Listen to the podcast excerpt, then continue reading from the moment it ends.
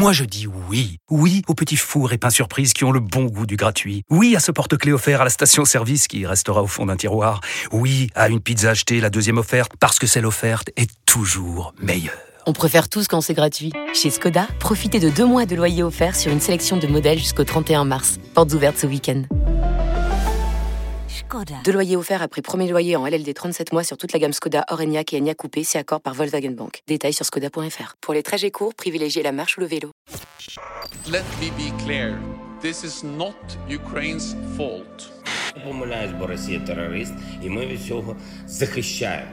Bonjour, c'est Nicolas Poincaré. Bonjour, c'est Fabien Randrian Arisoa. C'était un mardi soir comme les autres, jusqu'à une alerte info dont les quelques mots glacent le sang. La Pologne touchée par un tir de missile. Un push qui a fait planer le spectre d'une nouvelle guerre mondiale. On vous explique.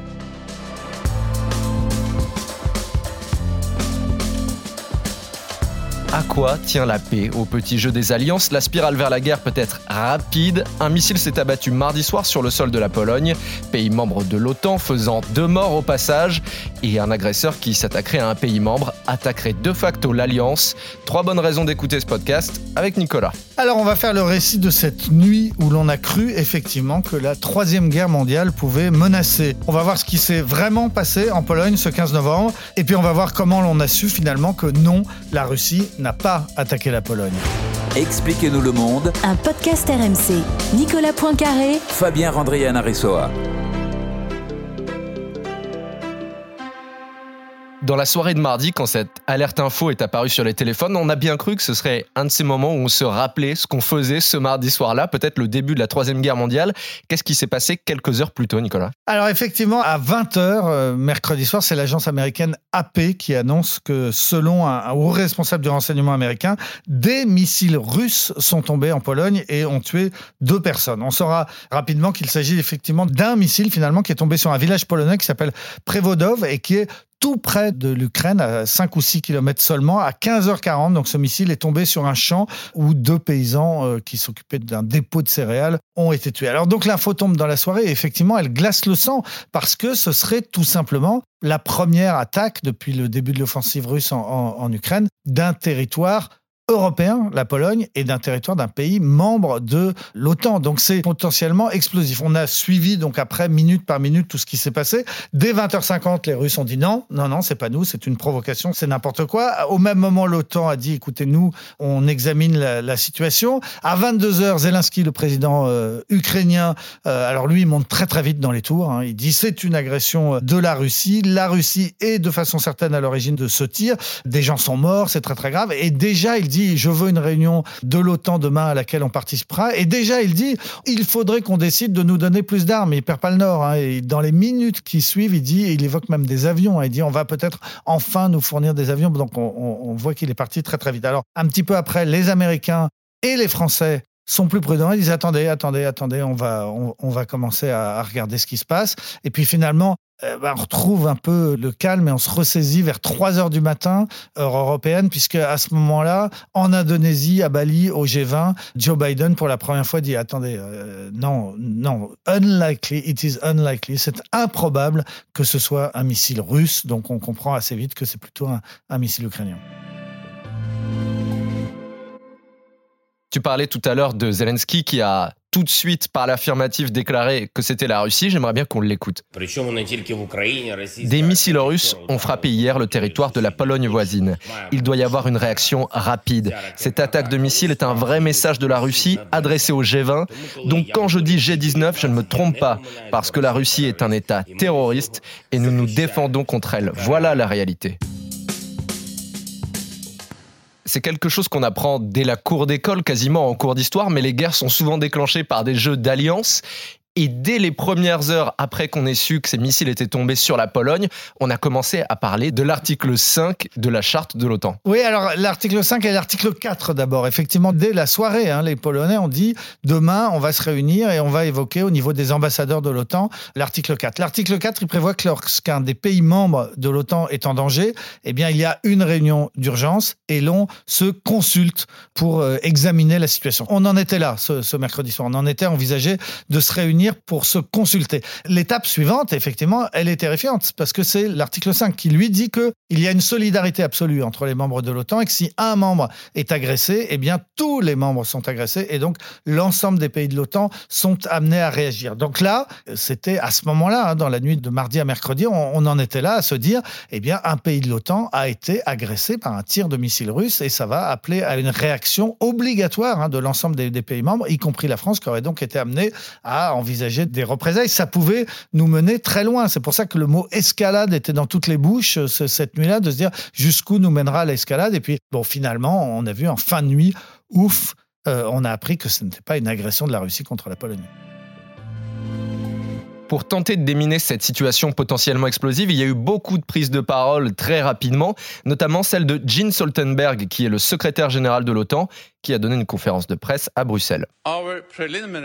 Notre analyse préliminaire suggère que l'incident a probablement été causé par un missile de défense antiaérienne ukrainien qui a tiré pour défendre son territoire contre un missile de croisière russe. Mais laissez-moi être clair, ce n'est pas la faute de l'Ukraine. La Russie porte la responsabilité de cet événement alors qu'elle continue sa guerre illégale contre l'Ukraine.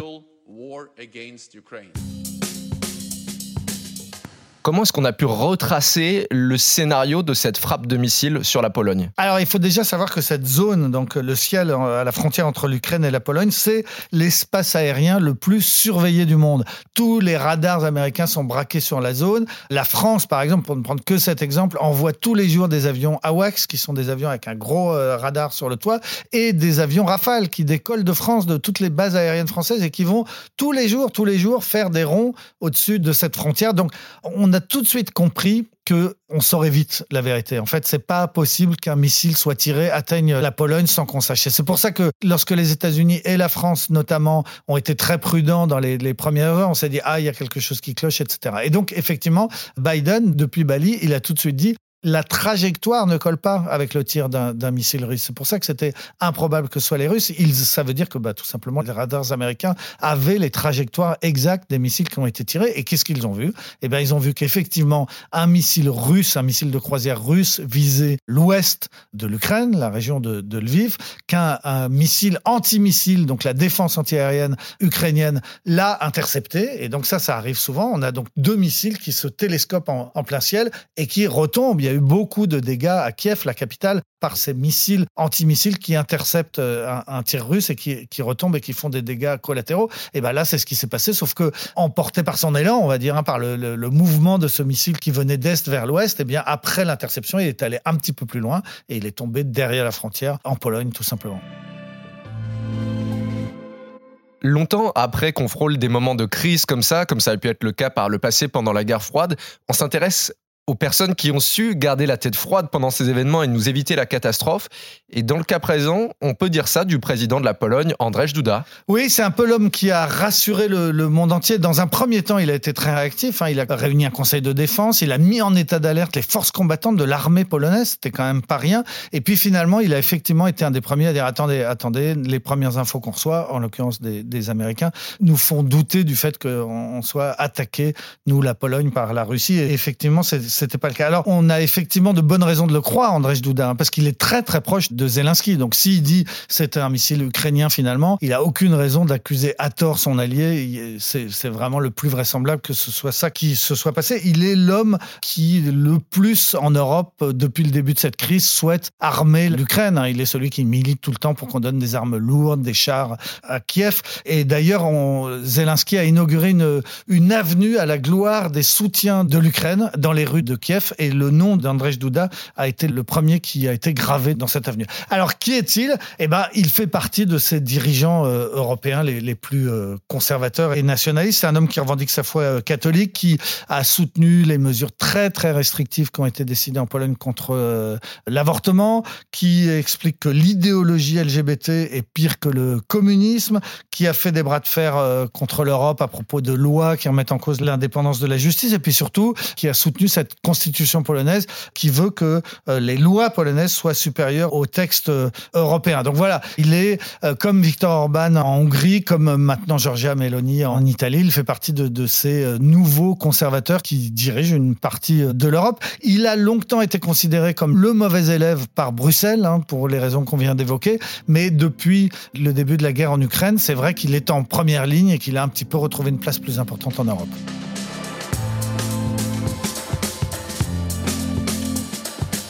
C'est la fin de ce nouvel épisode d'Expliquez-nous le monde. Merci à vous de l'avoir suivi. Si ce podcast vous a plu, abonnez-vous. Nous sommes sur toutes les plateformes de streaming, sur le site et l'application RMC. Parlez-en autour de vous. Prenez soin de vous. À la semaine prochaine. À la semaine prochaine, Fabien. Retrouvez Nicolas Poincaré dans Apolline Matin. Tous les jours à 6h20 et 7h50 sur RMC.